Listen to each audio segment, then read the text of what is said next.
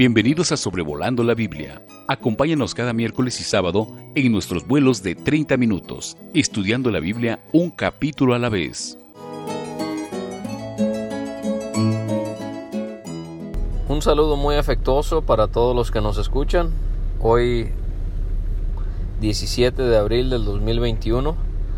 Espero que todos se encuentren muy bien y que el Señor les continúa dando fuerza y ánimo para seguir adelante y confiamos que estos estudios de sobrevolando la Biblia puedan ayudarle de alguna manera u otra.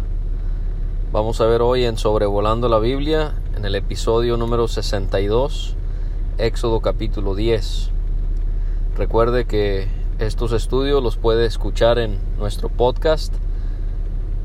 Es una aplicación que usted puede bajar, ya sea Spotify, Pocket, eh, Cast, cualquier aplicación de podcast. Allí busca usted sobrevolando la Biblia y le aparecerá nuestro podcast al cual se puede suscribir para que cada vez que se suba un nuevo estudio usted reciba una notificación. Si no los puede escuchar a través del podcast, que es completamente gratis, pero quizás se le complique, lo puede recibir por WhatsApp, Signal o Telegram enviando un mensaje al siguiente número de celular más 52 322 349 22 58. Se lo repito, más 52 322 349 22 58. Sin más que añadir, vamos a comenzar con Éxodo 10 y vamos a notar cómo se le pide a Moisés que él entre a la presencia de Faraón y le hace saber Dios que él ha endurecido su corazón y el corazón de sus siervos. En los capítulos 4 y 7 podemos ver que Dios había dicho que él lo iba a endurecer pero aquí, y también hay un versículo en el capítulo 7 y en el capítulo 11 que nos hace ver que él ya lo había endurecido. De ninguna manera Dios estaba siendo injusto, Dios únicamente le estaba dando al faraón lo que él mismo quería. Él quería endurecer su corazón y no hacer caso a Dios. Dios, por lo tanto, le endureció su corazón para que él recibiese exactamente lo que él estaba deseando. Quizás usted ha endurecido su corazón a Dios, como lo hizo varias veces Faraón. Anhelamos que usted no endurezca su corazón, sino que lo ablande para aceptar la salvación y el perdón de pecados que hay en Cristo Jesús. Y la razón por la que Dios endureció su corazón también lo encontramos allí en el primer versículo, que fue para mostrar entre ellos estas mis señales, dice Dios. En el versículo 2 también vamos a ver esa frase, mis señales que hice entre ellos. Hay algo muy particular acerca de Dios haciendo los milagros en Egipto y no en Gosén, donde estaba el pueblo de Israel.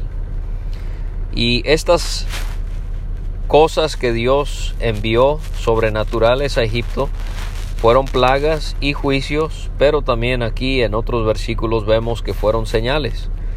Señales en el sentido que Dios quería que estas circunstancias tan adversas pudiesen ser como un mensaje a los egipcios y estos milagros fueron hechos para comunicarle un mensaje a los egipcios de que Dios era el único Dios verdadero y que ellos debían convertirse a Él. Este no fue el único propósito, vamos a ver en el versículo 2 que había otro propósito ahora para el pueblo hebreo, pero antes de que lleguemos a eso podemos mencionar que, por ejemplo, los juicios sobre Egipto también se realizaron como respuesta a la pregunta del faraón en Éxodo 5.2, ¿quién es Jehová? Él eh, sin mostrar mucho interés, mucho respeto, él hace ver que no sabe ni quién es Jehová. En Éxodo 9:16 vemos que las plagas fueron también para mostrar el poder de Dios a través de Moisés. Hay otra razón muy peculiar eh, para estos juicios. En Éxodo 12:12 y en Números 33:4 vemos que las plagas fueron para juzgar a los dioses falsos de los egipcios. Hemos estado observando esto en los estudios anteriores, como cada uno de los juicios enviados sobre Egipto, Dios como si fuera estaba atacando, suprimiendo, aplastando a, a una de las deidades de los egipcios. Así que estos juicios fueron para juzgar a los dioses falsos. En, primera, en primer libro de Samuel capítulo 4 y versículo 8 vemos que allí los juicios fueron como una advertencia a las naciones en la tierra de Canaán que verían al pueblo de Israel y vieran el poder que tenía el Dios a quien servía el pueblo de Israel. Y en Éxodo 15:11 y en Deuteronomio 4:34 los juicios fungieron como testimonio a la grandeza de Dios. Así que habían muchas razones y en el versículo 2 vamos a ver que había otra razón. Dios quería que estos eh, eventos, estos sucesos tan portentosos fuesen contados por los judíos a sus hijos y a sus nietos acerca de todo lo que Jehová hizo en Egipto. De manera que no solamente tenían las señales un mensaje para los egipcios, sino que también lo tenían para el pueblo hebreo. Y vemos cómo Dios se agrada en que sus obras sean repetidas a las distintas generaciones.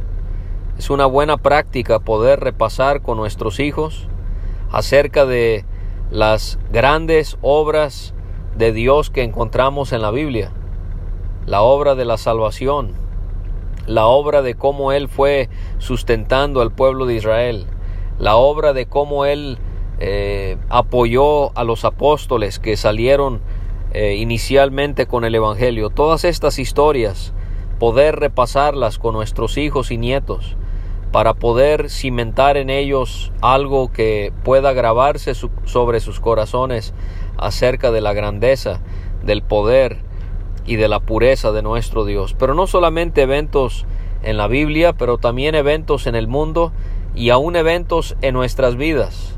Siempre es bueno poder recordar con nuestros hijos y nietos maneras en las que podemos ver la mano de Dios obrando en nuestras vidas, aunque quizás fue algo difícil para la familia en ese momento y a pesar de que sean niños, es bueno poder ir ayudándoles a entender por qué Dios permite ciertas cosas eh, en nuestras vidas.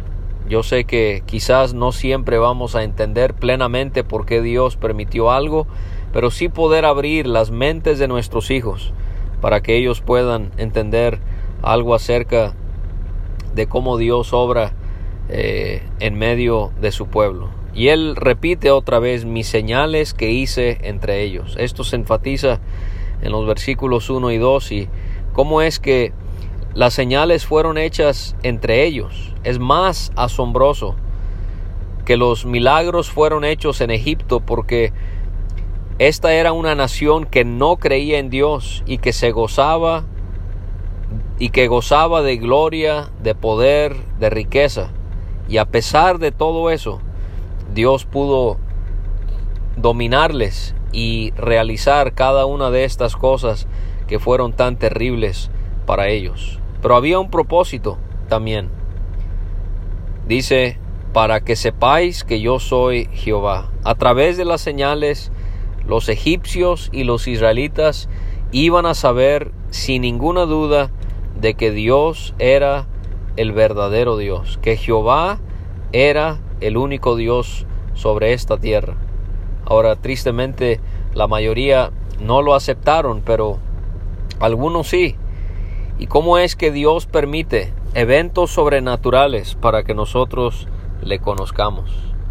Quizás Dios permite tempestades, huracanes, temblores, incendios, tantas cosas que pudieran acontecer en nuestro planeta que son eh, sucesos sobrenaturales y en cada una de estas podemos ver la mano de Dios y cómo Él quizás le está llamando a usted para que usted le busque si aún no ha recibido la salvación que hay en su amado Hijo.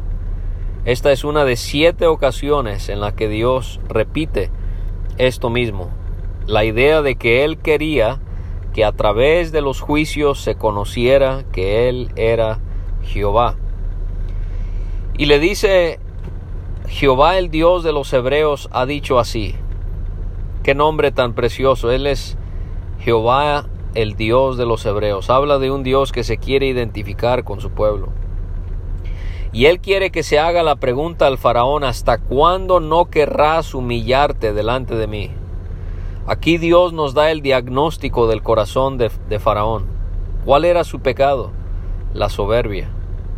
Y la soberbia detuvo a faraón en poder plenamente reconocer que Jehová era Dios. Y la soberbia no solamente opera en Faraón, pero en muchos de nosotros. ¿Cuántas personas no quieren aceptar la salvación por causa del orgullo? Son personas que en su orgullo no quieren aceptar que la salvación no se puede ganar por alguna obra, sino que solamente es por la fe en Cristo Jesús. ¿O cuántas personas por su orgullo no aceptan a Cristo porque saben que su doctrina que han recibido quizás de sus padres o quizás de alguna amistad es errónea, pero por su orgullo no lo quieren reconocer y siguen en esa falsa doctrina. Deseamos que usted pueda mejor humillarse de corazón ante Dios y pueda reconocer que no hay nada en usted que merece ser salvo o salva y que usted pueda de una vez y por todas descansar plenamente en lo que Cristo hizo en la cruz y al resucitar de entre los muertos, confiar en Él, creer en Él, en nada más ni en nadie más, sino solamente en Él para recibir la salvación. Y le pide otra vez, deja ir a mi pueblo para que me sirva. Dios le hace una advertencia a Faraón. Si aún rehusas dejarlo ir, mañana yo traeré sobre tu territorio la langosta ¿Cómo es que en su misericordia Dios le advierte a Faraón acerca de este juicio número 8 que él estaba por enviarles, él de las langostas? Y le advierte que cubrirá la faz de la tierra de modo que no pueda verse la tierra. Un enjambre de langostas puede ser de 2.600 kilómetros cuadrados o sea, tres veces el tamaño de Nueva York en Estados Unidos. Un enjambre puede ser de hasta 2.600 kilómetros cuadrados. Dios le advierte que va a cubrir su tierra. No se va a poder mirar la tierra. Las langostas tienen la habilidad de migrar largas distancias. En 1954 un enjambre voló del noroeste de África a Gran Bretaña. Imagínense nomás. En 1988 otro enjambre migró del oeste de África hasta el Caribe. Tantos kilómetros. Y este insecto que pertenece a enjambres tan numerosos puede viajar sin ningún problema bajo la guía de Dios de un lugar a otro. Los enjambres de langosta son tan numerosos que Dios los utiliza para describir como una metáfora cuando algo o un ejército o un pueblo es numeroso. Por ejemplo, en jueces 6.5, grande multitud como langostas. En Jeremías 46.23, serán más numerosos que langostas, no tendrán número y le advierte que ella, o sea, la langosta, comerá lo que escapó, lo que os quedó del granizo. Y esto nos muestra lo mucho que las otras plagas habían devastado y destruido a Egipto. Ya no había más que atacar, aparte de los hijos primogénitos que van a morir en dos plagas más. Pero ya las aguas, ya el ganado y tantas otras cosas habían sido afectadas y destruidas y ahora las langostas se le advierte a Faraón van a llegar y van a consumir lo último que queda.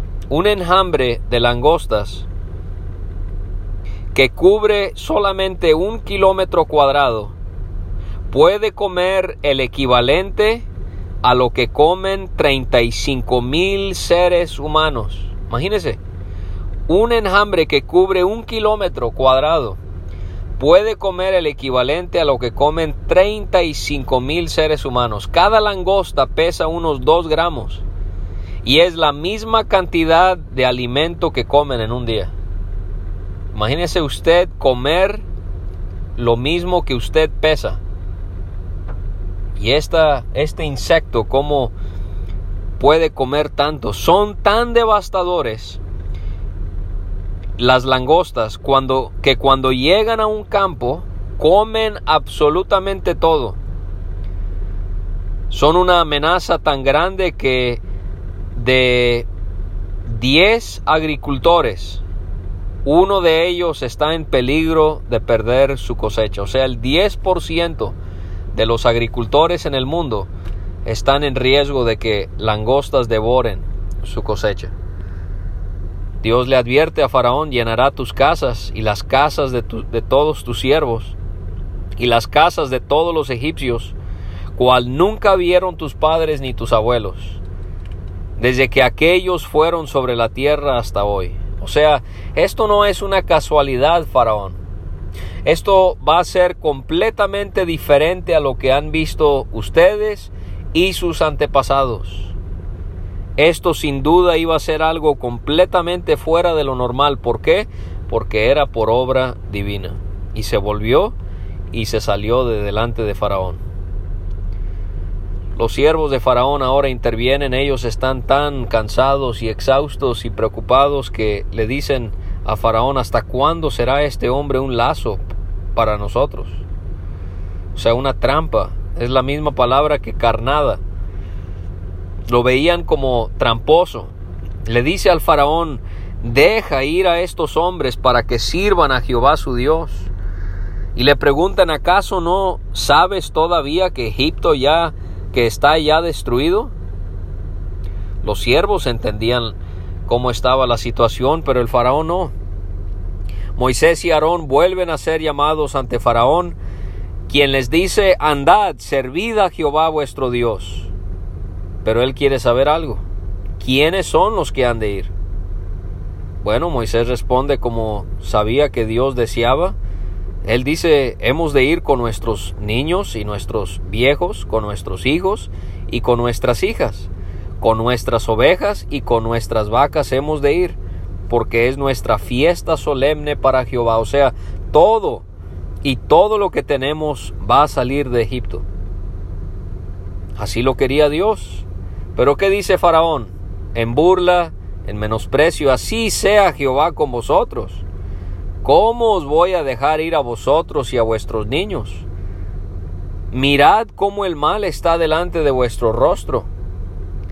Hemos estado viendo cómo en estos meses de plagas Faraón trata de animar a Moisés y Aarón que Israel pueda obedecer a Dios pero a medias.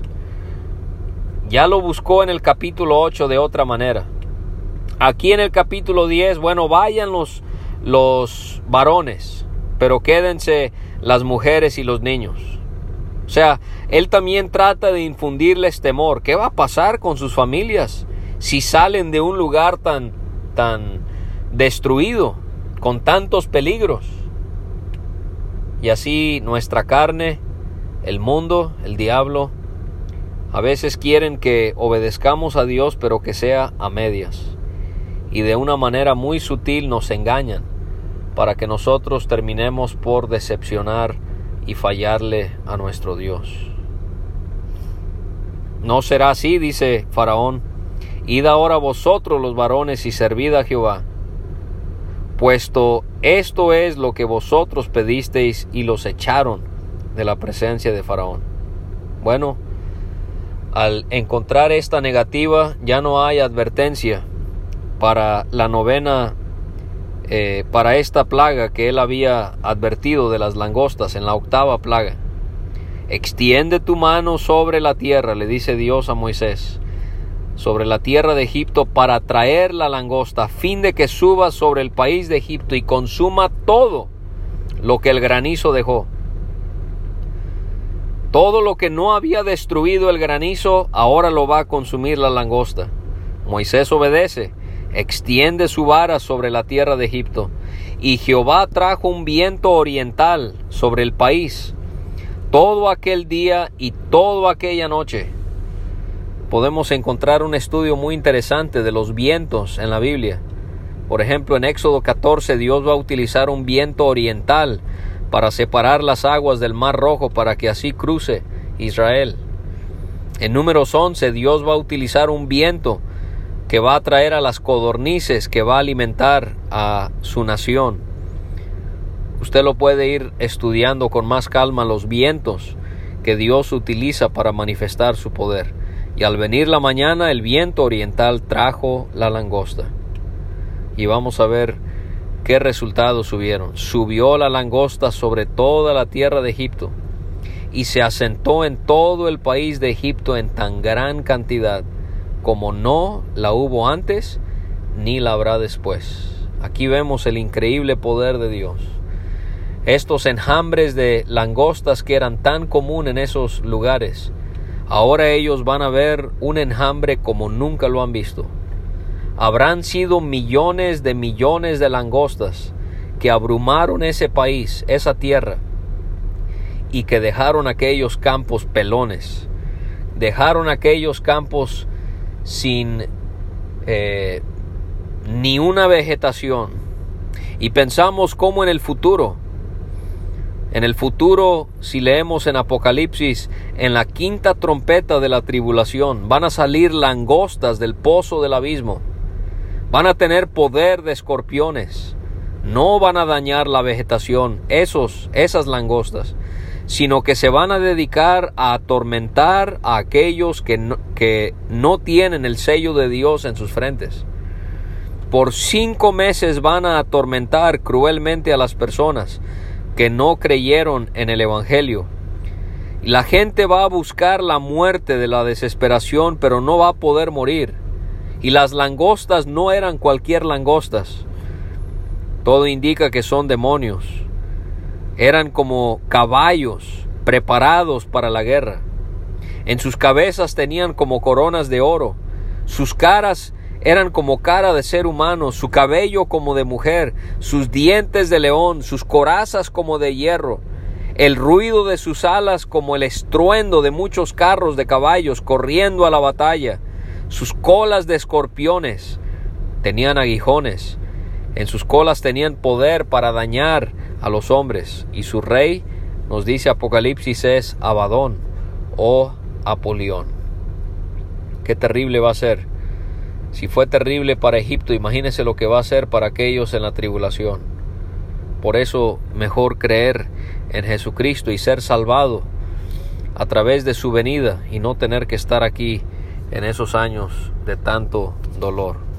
Cubrió la faz de todo el país, oscureció la tierra de tantos insectos que habían, consumió toda la hierba de la tierra. En el Salmo 105, versículos 33 y 34 leemos, habló y vinieron langostas y pulgón sin número, y comieron toda la hierba de su país, y devoraron el fruto de su tierra todo el fruto de los árboles se fue.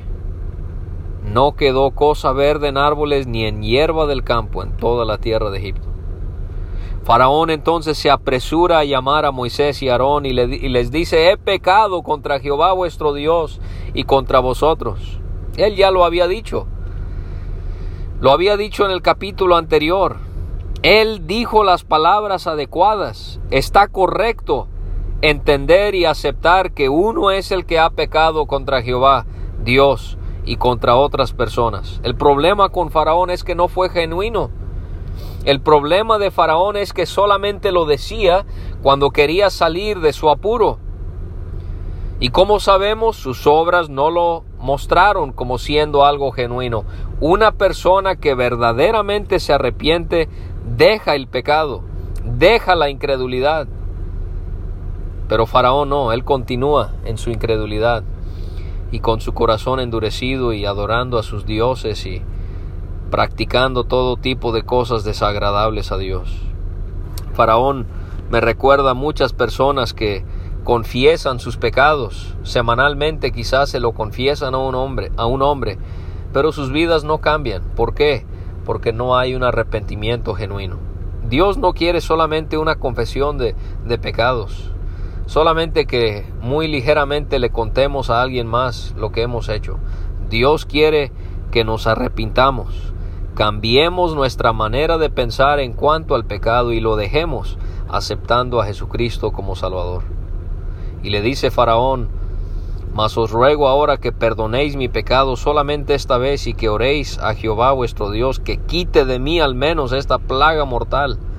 Moisés sale, ora a Dios, algo muy respetuoso o algo digno de ser respetado en Moisés, el hecho de que él ve que Faraón está jugando con Dios y aún así Él ora por él. Y así nosotros también no debemos de pensar, bueno, ya fulano de tal ya está jugando mucho con Dios, vamos a dejar de orar por él. No, Moisés ora y Jehová trajo un fortísimo viento occidental y quitó la langosta y la arrojó en el mar rojo, ni una langosta quedó en todo el país de Egipto. Para mí esto es increíble también en cuanto al poder de Dios. Busque esa expresión en estos capítulos de las plagas en Éxodo, de ni una sola. ¿Y cómo es que leemos que ni una sola tal cosa afectó Israel en Gosén? Ni una sola pezuña. Vamos a ver aquí, ni una sola langosta quedó en Egipto. Nos habla del poder de Dios que se encarga de hasta el más mínimo detalle. Jehová endureció el corazón de Faraón y éste no dejó ir a los hijos de Israel. Ahora del versículo 21 hasta el final vamos a encontrar la novena plaga. Ya no hay advertencia. Dios le dice a Moisés que extienda su mano hacia el cielo para que haya tinieblas sobre la tierra de Egipto, tanto que cualquiera las palpe. Iban a ser tan densas estas tinieblas que como si fuera las iban a poder tocar. Moisés lo hizo, y hubo densas tinieblas sobre toda la tierra de Egipto por tres días. En el Salmo 105 también se mencionan estas tinieblas en el versículo 28, envió tinieblas que lo oscurecieron todo, no fueron rebeldes a su palabra. Y pensamos en cómo Dios envió en otra ocasión grandes tinieblas sobre la tierra, cuando su Hijo, colgaba sobre esa cruz desde la hora sexta, o sea, las doce del día, hasta la hora novena, hasta las tres de la tarde, cuando Cristo llevaba el pecado de todo el mundo, Dios trajo tinieblas sobre él. Y pensar también en la tribulación, como en la quinta trompeta van a haber tinieblas que descenderán sobre el trono de la bestia, las tinieblas que hay en el infierno, y aquí encontramos tinieblas en Egipto. Como Dios fue atacando, como hemos dicho, a cada uno de sus dioses. Ellos tenían a su Dios del río Nilo, Dios lo aplastó cuando convirtió el agua en sangre. Ellos aquí tenían un Dios del cielo, también lo venció al traer tinieblas durante tres días. Dios va mostrando su poder por encima de los dioses egipcios. Ninguno vio a su prójimo, ni nadie se levantó de su lugar en tres días. ¿Cómo es que entre más se van intensificando los juicios de Dios, ahora Dios llega al noveno y Él permite que por tres días los egipcios estén sentados en absoluta oscuridad, como si fuera Dios quiere que por última vez recapaciten y puedan convertirse a Él. Pero Dios hizo un milagro porque en Egipto todas las casas carecían de luz, mas todos los hijos de Israel tenían luz en sus tinieblas. Así debería de ser con nosotros los creyentes. La oscuridad que prevalece en los hogares de las personas del mundo no debería de caracterizar nuestros hogares. Nuestros hogares debe ser muy distinto a lo, a lo que es un hogar del mundo. La manera en la que hablamos, lo que vemos, lo, lo que escuchamos, cómo decidimos pasar el tiempo, todo esto, que Dios nos ayude a que también pueda haber luz en nuestras habitaciones. Faraón manda llamar a Moisés y le dice, id Servid a Jehová, solamente queden vuestras ovejas y vuestras vacas. Él había querido que solo se fueran por unos días y regresaran. Luego les había dicho, bueno, vayan, pero solo los varones, no las mujeres y no los hijos. Ahora dice, vayan toda la familia, pero dejen sus animales. Otra vez vemos cómo los enemigos del cristiano buscan que nosotros no obedezcamos a Dios plenamente. Moisés responde, tú también nos darás sacrificios holocaustos. Vamos a notar que cuando ellos salen de Egipto, ellos van a proveerle al pueblo de Israel piedras preciosas. Y aquí vemos que les iban a proveer también ganado para que fuese sacrificado. En el capítulo 8 Moisés había pensado que si sacrificaban en Egipto sería abominación. No se pueden mezclar el culto a Dios y el culto a Satanás y también Moisés había pensado que podían ser apedreados. Moisés sabía que no podían adorar estando en esas condiciones, sino que tenían que salir tal como Dios se los había pedido.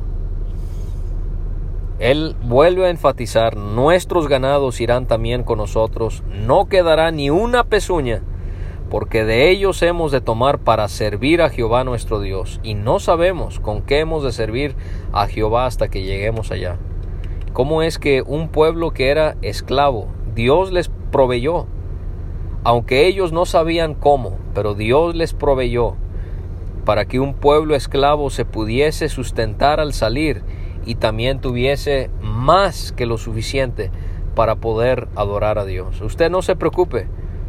Si usted tiene alguna necesidad, alguna carencia, Dios la conoce y Él tiene toda la capacidad para suplir para que usted pueda ser sustentado y usted pueda vivir una vida de adoración a Dios. Pero ¿qué hizo Dios con Faraón? Volvió a endurecer su corazón. ¿Por qué? Porque no quiso dejarlos ir. Faraón ahora se muestra más molesto que en otras ocasiones. Le dice a Moisés, retírate de mí, guárdate que no veas más mi rostro, porque cualquier día que de que vieres mi rostro morirás. Le, le amenazó que si él se volvía a presentar en el palacio, el faraón lo mataría. Ahora Moisés es completamente rechazado por aquella gente que lo había criado. Y él con gusto lo hizo porque él lo hacía para tomar, dice Hebreos, el vituperio de Cristo. Y así nosotros también vamos a sufrir rechazo por servir a Dios. Vamos hasta sufrir amenazas. Y Moisés tajantemente le dice, bien has dicho, no verá más, no veré más tu rostro. Qué triste que Faraón decidió vivir así, como si fuera la única esperanza que él tenía de conocer a Dios era a través de Moisés, y lo rechazó. No rechace usted a aquellos que le hablan del Evangelio. Puede ser su familia o alguien más. Hoy acepte a Cristo como su único Salvador. Gracias por acompañarnos en Sobrevolando la Biblia.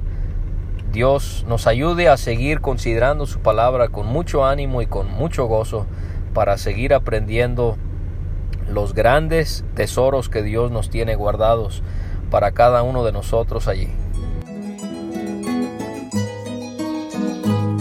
Gracias por escuchar este estudio. Escríbenos a sobrevolando la Biblia gmail.com. Visita nuestra página www.graciamasgracia.com. Hasta la próxima.